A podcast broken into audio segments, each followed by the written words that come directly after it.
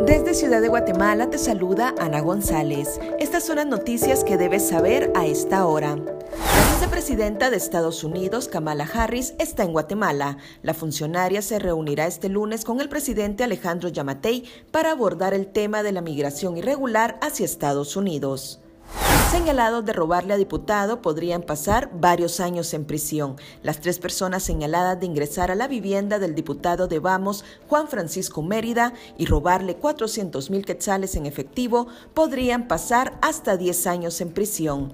En el plano internacional, el laboratorio estadounidense Moderna anunció este lunes que solicitó a los reguladores de la Unión Europea y Canadá que aprueben el uso de su vacuna contra COVID-19 en adolescentes de entre 12 y menos de 18 años.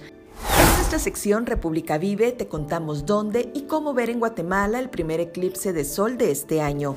Eso es todo por hoy. Para mayor información ingresa a república.gt y mantente informado sobre las noticias del día. También nos puedes seguir en las redes sociales como República GT.